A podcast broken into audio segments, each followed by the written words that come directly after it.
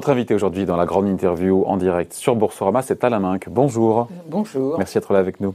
On parlait juste avant, je ne sais pas si vous avez suivi, on parlait des 200 milliards que les Français ont épargnés donc dans cette crise depuis maintenant quasiment deux ans. Enfin, en tout cas sur deux ans, sur 2020 et 2021, ce sont les chiffres qu'on peut avoir et les prévisions. On sait qu'évidemment que le gouvernement veut que cet argent soit pas recyclé, mais réinjecté dans l'économie.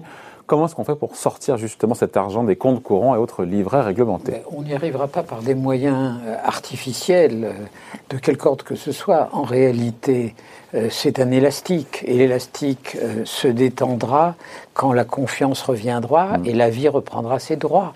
ce n'est pas un hasard si cette épargne s'est accumulée en particulier sur les comptes à vue des catégories les plus aisées. Mm. Où consomment les catégories les plus aisées?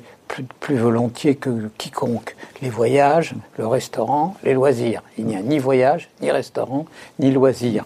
Donc je pense que le phénomène se passera de manière beaucoup plus naturelle et qu'il ne faut surtout pas utiliser euh, euh, des pansements euh, qui peuvent être coûteux, comme de, baisser la TVA ou des choses comme ça, qui ne changeront rien. Les Allemands l'ont fait, ils peuvent se le permettre, ça n'a mené à rien. Bon, la vraie question, c'est à quel moment le degré euh, d'immunité de la population sera tel que la vie reprendra ses doigts, et vous verrez, vous verrez que, comme on l'a vu l'été dernier, les rebonds sont parfois d'une force incroyable. Après, il y a cette proposition de euh, loi il faut socialiste. Ensuite, il faut hein ensuite quand même toujours garder une chose à l'esprit. Euh, aujourd'hui, on, a fait en 2020 moins 8% de PIB. Le tourisme, c'est 8% du PIB. Faites le calcul sur ce qu'a été la perte du tourisme, mm. probablement 5 des 8%, la perte du secteur du transport, probablement 2-3%, et vous apercevez qu'il y a deux économies. Mm. Il y a eu des secteurs bombardés, complètement, et il y a eu des secteurs dopés, tout ce qui tourne autour de la technologie, et des secteurs traditionnels qui vont bien regarder les résultats des grandes entreprises au deuxième semestre. Ils ont eu pour certaines d'entre elles le meilleur, les meilleurs deuxièmes semestres de leur histoire. Après, tout, le CAC 40 n'est pas la France non plus. C'est pareil aussi. Non, le CAC 40 n'est pas la France, mais le CAC 40, ça c'est un propos, excusez-moi, un peu mélanchoniste. C'est vrai le, CAC, le, CAC, 40, les grandes entreprises. C'est un proxy, comme on dit. Non, le CAC 40 mais les grandes entreprises tire très au-delà de leurs effectifs. Non, mais elle tire des sous-traitants, elle tire des filières entières de l'économie. Euh, de la même manière, vous l'avez cité, euh, que le président du Crédit Agricole n'a pas vu arriver aujourd'hui de vagues de faillites. Il, il, dit d'ailleurs de ne pas l'avoir venir. Dans les faillites qui vont arriver, il faut aussi euh, se rendre compte qu'il va y avoir des fausses faillites. C'est-à-dire, vous aurez des PME qui déposeront le bilan, qui laisseront leurs dettes sur le compte pour 90% de la République et pour 10% des banques, et qui renaîtront immédiatement au même endroit. Et c'est très bien ainsi. Ça va apurer. On n'a pas mm. fait les PGE pour autre chose que ça. Et prenez même les chiffres. On a, on a dit 120 milliards de PGE. Supposez que un tiers des PGE pose problème. Je n'en sais rien, mais je prends un tiers. Euh, ça fait 30 milliards. Bon, 30 milliards, ça coûtera 20 euh, et quelques milliards à la République et 3 milliards aux banques. Je veux dire, ça a été très bien fait, le matelas. D'ailleurs, on l'a bien vu, le pouvoir d'achat des Français n'a pas baissé, alors que le PIB a baissé de 8%. Donc, de ce point de vue... Mission accomplie du point de vue de la politique, de la politique économique? Non, mais attends, mission accomplie de, manière absolue. Le chômage s'est envolé beaucoup moins qu'on croyait. Les faillites n'ont pas eu lieu. Baisse de 40% des faillites en 2020. Oui, pour le ça c'est un effet d'optique à, la limite, mais c'est vrai. Non, non. Je veux dire, le gouvernement français, mais comme les gouvernements étrangers, hmm. et surtout comme les banquiers centraux, ont fait en sorte que nous ne revivions pas les années 30. Je veux dire, si en 1930 les gouvernements et les banques centrales avaient hmm. fait ce qui a été fait là, on n'aurait pas connu Hitler. Oui. Ben oui. Sauf que d'ailleurs, on va finir la, on sortira de la crise avec 20 points de dette publique en plus. D'où ce débat. D'où ce débat. Je sais ce que vous pensez, mais on va, on, va en parler. Il y a ce débat autour, ça, qui, est très politique, très politisé, autour de l'annulation de la dette publique, dette publique, publique détenue dans les comptes de la BCE, qui détient, je crois, aujourd'hui de mémoire, quasiment 30% de la dette publique française en cumulé. oui. Mais... Et, sauf que, déjà, Christine Lagarde, patronne de la BCE, a refermé le dossier en disant c'est juste pas possible. Euh, mais on se dit que vu que cette dette ne coûte rien aujourd'hui, vu que la BCE la garde dans ses comptes et qu'elle va la racheter au fur et à mesure et que quand les États auront besoin de la, rembourser, eh ils réémettront, etc. On se dit est-ce que est-ce que c'est n'est pas un débat très théorique? Parce qu'au final, en pratique, non, mais je crois que vous avez, vous avez point. Premièrement, quand on parle de dette, il y a un principe qu'il faut clamer haut et fort. Il faut surtout ne jamais toucher à la dette privée. Ça, c'est un point fondamental. personne n'en parle, ça, personne n'en parle. mais ça, peut, ça va arriver, méfions-nous.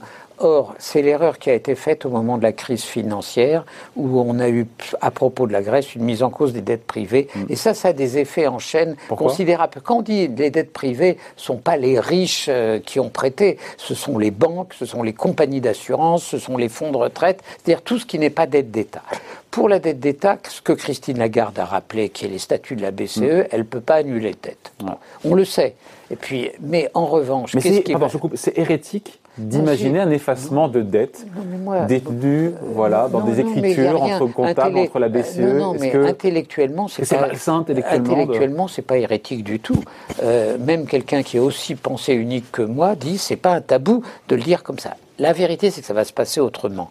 Euh, en réalité, d'abord, la BCE va faire ce qu'elle a toujours fait et qui avait été décidé par Mario Draghi euh, au moment où les Américains réduisaient leur bilan et mettaient fin à la création de monnaie, la BCE, sous la férule de Mario Draghi, avait dit je n'augmente pas mon bilan. C'est une grande différence. Ça veut dire quand une dette arrive à échéance, en réalité, j'émets une dette du même montant. De l'autre côté, on la roule. Voilà. De l'autre côté, que font les États? Ils vont essayer tous d'allonger la durée de leur dette pour profiter de, taux d'intérêt incroyablement bas.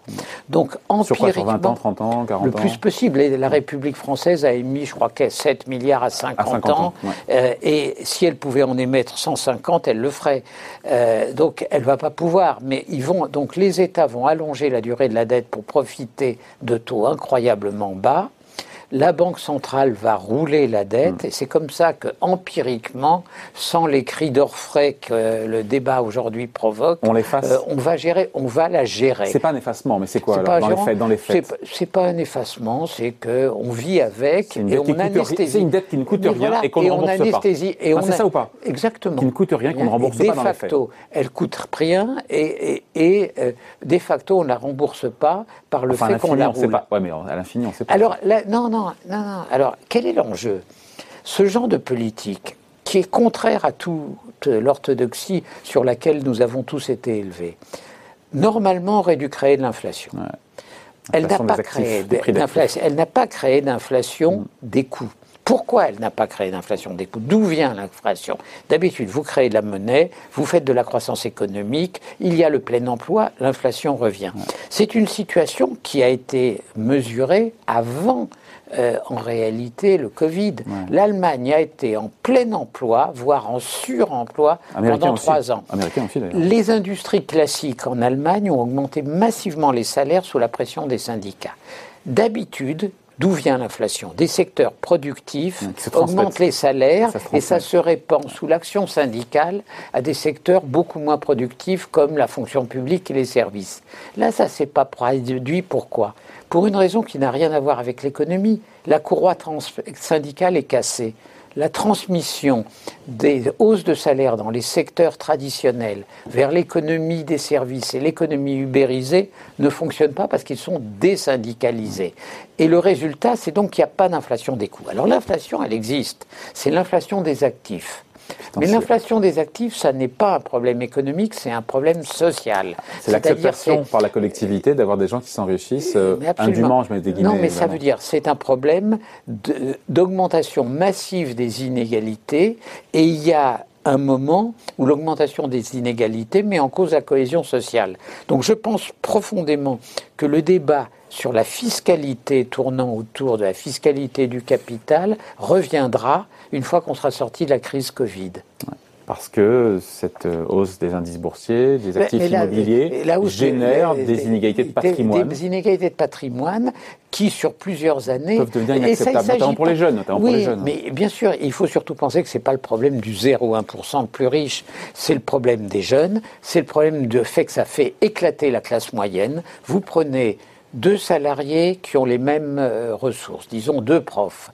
L'un a hérité de ses parents un trois pièces à Ménilmontant l'autre est obligé de vivre parce qu'il n'a pas hérité au fin fond de la banlieue et donc de mettre une heure et demie de transport tous les jours, ils appartiennent pas à la même classe sociale. Mm, mm. Donc il y a un vrai problème. il ne faut pas, euh, au nom de la rhétorique, il faut surtout pas toucher à la fiscalité, ne pas le poser. En revanche, il ne faut surtout pas augmenter les impôts maintenant pour, parce que ce serait la seule manière de brider la remontée de l'économie qu'il faut espérer la plus forte, la plus brutale et la plus rapide.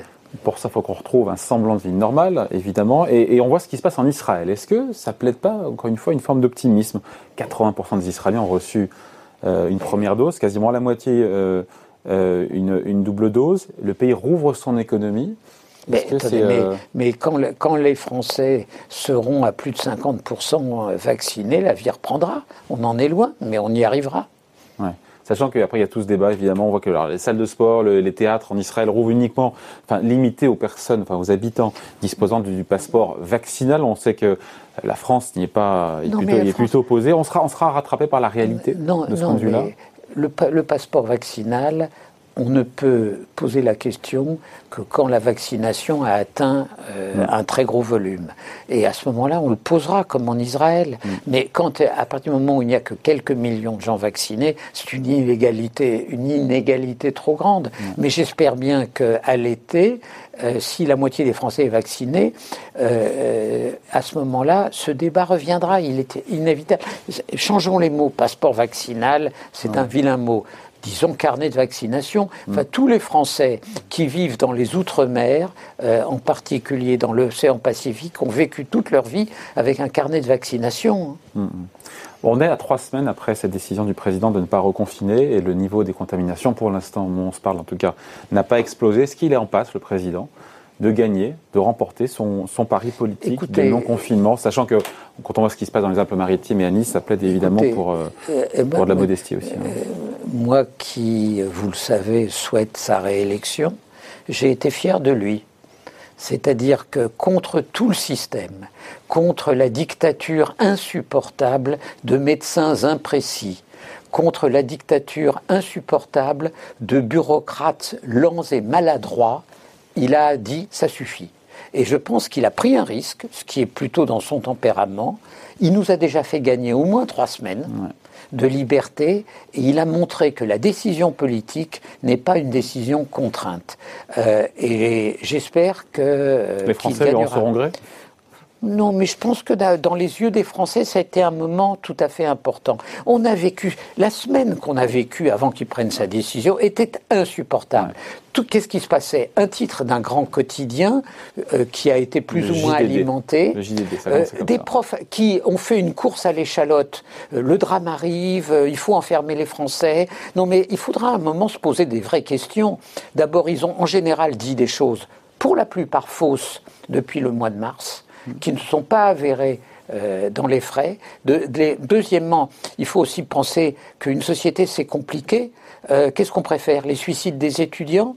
Euh, On pense à la condition des étudiants enfermés pour certains dans des cités universitaires, avec leurs familles à distance, qui ont besoin du, du repas à un euro pour vivre. C'est compliqué une société. On ne peut pas se contenter uniquement de la boussole épidémiologique. Enfin, j'aurais préféré que ces médecins se partent sur un autre combat qui était de dire pourquoi on n'a pas rendu la vaccination obligatoire pour les pensionnaires des EHPAD, sauf cas médicaux particuliers. Mm. On ne peut pas à la fois dire qu'on fait un effort formidable pour sauver les générations euh, les plus âgées, euh, auxquelles je commence à appartenir, mm. et simultanément ne pas penser qu'il y a 11 vaccins obligatoires pour les nourrissons et qu'un vaccin obligatoire pour les vieux euh, était inenvisageable. Je veux dire, il y avait des débats qui allaient au-delà de cette espèce de prophétie de malheur qu'on a vue comme une course à l'échalote sur toutes les chaînes info. cette, cette campagne de vaccination, est-ce que le président joue sa potentielle réélection sur une campagne de vaccination réussie après tous les quoi qu'on a eu sur les masques, sur les tests écoutez je trouve que la popularité d'Emmanuel Macron, après ce qu'on a vécu, est pour l'instant mm. euh, assez miraculeuse, c'est-à-dire 50% pour la France, avec euh, l'espèce de discrédit absolu de la politique. Est-ce qu'elle est durable jusqu'à l'élection présidentielle? Je ne vous ai pas dit cela c'est une chose tout à fait différente. Comment les Français réagiront vis-à-vis du pouvoir exécutif à la sortie de la crise, un moment où beaucoup de choses se passeront dans leur tête, nul n'en sait rien. D'ailleurs, c'est pour ça que j'avais Christophe Barbier qui était présent sur ce plateau quelques jours, qui me disait que selon lui, les Français à ce moment-là, en sortie de crise, si on sort de l'épidémie de l'année prochaine, voudront changer d'époque, ce qui est de mauvais augure, me disait-il, mauvais signe pour le président. Voilà, dans l'optique de la prochaine. Écoutez, il n'en sait rien, vous n'en savez rien, je n'en sais rien. En tout cas, vous Et le président non plus, d'ailleurs. Et donc vous ressentez en tout cas que le président fera tout pour éviter ce troisième confinement avec ce... Ah, il fera tout pour... Après le choix qu'il a fait, il fera tout pour l'éviter. Je pense qu'évidemment, il faut prendre des mesures à Nice, mais... Euh... confinement les week-ends prochains, les deux prochains week-ends. Euh... Non, mais on essaye... Macron a tout dit quand il a dit il faut vivre avec le virus. C'est-à-dire deux choses. C'est une phrase simple qui veut dire le virus est là, mais il faut vivre. On ne peut pas considérer qu'on va éternellement euh, nous enfermer avec tous les effets délétères que ça représente.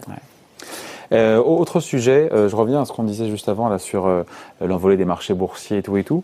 alors je, vous lis ça, mais c'est de vous. Hein. Je crois qu'il faut donner trois ans à toutes les entreprises cotées en bourse pour que les salariés disposent de 10% du capital. Je crois que c'est une interview au, au, Figaro de mémoire. C'est une obsession chez moi, oui. Non, mais c'est intéressant parce que déjà pas tous les salariés travaillent encore une fois dans des boîtes cotées, donc déjà il faut quand même ça concerne pas tout le monde. Mais voilà, pourquoi aujourd'hui est-ce que cet, actionnariat salarié, pourquoi est-ce qu'il est vital? Écoutez, quand on regarde la macroéconomie, on sait que les revenus du capital ont augmenté à l'excès hmm. par rapport aux revenus du travail. Pour rééquilibrer, il y a une mesure qui n'est pas possible à cause de la pression de la concurrence internationale, c'est une hausse massive des salaires. Parce que euh, on le payerait immédiatement dans la balance euh, commerciale. Donc, la seule manière de faire, c'est de faire que les salariés profitent des revenus du capital. Les revenus du capital, ça suppose d'avoir une part du capital. D'ailleurs, la France, de ce point de vue, est exemplaire. Vous avez nombre d'entreprises cotées en bourse qui ont leurs salariés actionnaires, dont certaines de manière très significative. N'oubliez pas que les salariés sont les, premiers actionnaires de Bouygues et d'Eiffage et de maintes autres entreprises. Mais là, c'est significatif, c'est plus de 20% du capital. Le problème va, va au-delà des grandes entreprises. Pourquoi l'ai-je dit pour les entreprises cotées? Parce que c'est plus simple. Dans les petites et moyennes entreprises, les patrons se sentent en quelque sorte agressés dans l'exercice de leur pouvoir à l'idée que leurs salariés puissent devenir actionnaires on pourrait régler le problème en décidant l'émission d'actions sans droit de vote, donc d'actions qui ne touchent pas au pouvoir. Je pense qu'il faudra y venir, mais commençons déjà par faire ce geste-là sur les entreprises cotées. Et j'espère que ce sera un des sujets du débat présidentiel, et j'espère que cette mesure euh, sera dans le programme du président. Et concrètement, je veux dire, comment est-ce que les salariés achètent? C'est quoi? Euh, il y a un prix préférentiel, c'est offert. Vous avez toutes les voies. Euh, vous, vous pouvez distribuer. Aujourd'hui, les actions gratuites, on les distribue qu'au chef. Euh, on peut distribuer des actions gratuites. Alors vous allez me dire, ça va diluer le résultat par action. Très bien, on va diluer de 10% le résultat par action ah des actionnaires actuels. C'est pas non plus la fin du monde, hein. on hmm. peut vivre. Euh, je veux dire, c'est très facile de régler ce problème. Alors après, il faut savoir mettre une barre à un quantum qui ne met pas en cause les fondements de l'économie de marché dont je suis un farouche défenseur. Donc je trouve que 10%, c'est quelque chose, c'est un geste déjà significatif et qui ne perturbe pas le fonctionnement du capitalisme tel qu'il est. Bon, avant de se quitter, juste à la main, je ne sais pas si ça vous intéresse ou pas le Bitcoin, mais euh, vous avez vu encore, là on est à... Alors le, la capitalisation entre guillemets du Bitcoin, c'est à peu près 1000 milliards de dollars. Le cours a quasiment doublé depuis le début de l'année et quasiment autant un petit peu avant. Et on entend des grands gestionnaires d'actifs comme le plus grand au monde, BlackRock, qui nous dit voilà, exposé au moins trois de ses fonds Bitcoin, JP Morgan, BNY Mellon, la banque la plus ancienne de Wall Street. Euh, Est-ce que cette folle envolée vous dépasse? Écoutez, Est-ce que parce qu'il y, a- il y a souvent du bashing, je veux dire, sur, euh, je- sur le Bitcoin je- quand on entend dans les je- officiels. euh, Écoutez, je pense que la meilleure manière d'analyser le Bitcoin, c'est de lire un petit manuel sur la faillite de l'As sous le régent euh, en 1720 ou sur la spéculation sur les tulipes. Ah. Bon, à partir du moment où c'est un volume qui est fixé, c'est ça le coup 18 de millions de. Bitcoin. Oui, mais oui, mais à partir du moment où c'est un volume qui est fixé, vous avez nécessairement non c'est un marché qui ne fonctionne pas, un marché à volume fermé. Donc vous avez nécessairement des effets de balancier de cet ordre. Le génie, c'est en réalité le propriétaire de Tesla quand il a dit un bitcoin vous permettra d'acheter une Tesla et au même moment il a acheté X milliards de bitcoins. 1,5 Donc il a fabriqué, ce type est très doué, il a fabriqué vraiment une, euh, auto, une prophétie autoréalisatrice. Ah oui, oui. Qui reste assez théorique, mais là qu'on voit pour le coup dans les faits. Et donc, euh, parce que euh, Christine Lagarde nous dit actif hautement spéculatif. C'est ça, elle dit ça. en termes élégants ce que je dis en termes différents, ou avec une référence historique, mais regardez, euh, regardez la spéculation. euh, Donc le Bitcoin est une histoire qui se termine sur mal, les tulipes, non, ça va s'effondrer, ça remontera. C'est un jeu fermé. Il y a des gens qui gagneront, qui perdront. Bon, c'est pas très différent du pari sur les résultats sportifs. Le plaisir en moins pour certains. Et le plaisir en plus pour d'autres. Ah bah oui, pour ceux qui. euh, Bon, en même temps, euh, en même temps, je me disais quand il disait Elon Musk acheter une Tesla euh, avec un Bitcoin, mais d'ailleurs comment il se couvre derrière? Enfin, c'est compliqué d'ailleurs vu la volatilité du de- de- du Bitcoin. hein. Je ne sais pas comment il fait, mais déjà, mais je pense, si vous voulez, que quand vous avez un marché fermé, il peut être manipulé par définition. Vous savez, il suffit de quelques milliards pour le manipuler. Pour le manipuler. C'est pas un marché puisqu'il est fermé. Le propre d'un marché, c'est de ne jamais être fermé. Là, vous avez en termes d'offres, offre contrainte, offre Ouais, aux limitée. contraintes. Donc vous allez, vous ne Nombre de bitcoins en circulation, donc 18 vous- millions. Ben oui, mais c'est de ce point de vue-là, c'est pas du tout un marché. Donc Alain Mac n'achètera jamais de Bitcoin. Vous vous, vous dites non, j'aurais j'achète pas, j'achète pas d'actions non plus. C'est vrai? Non, mais ça, j'achète pas à cause de mon métier parce que je sais trop de choses. Donc je veux pas. Il garde ça pour lui. Bon, en tout cas, merci d'avoir été avec nous. C'est Alain toujours un donc, plaisir. invité de la grande interview en direct sur Boursorama. Merci, au revoir. Au revoir.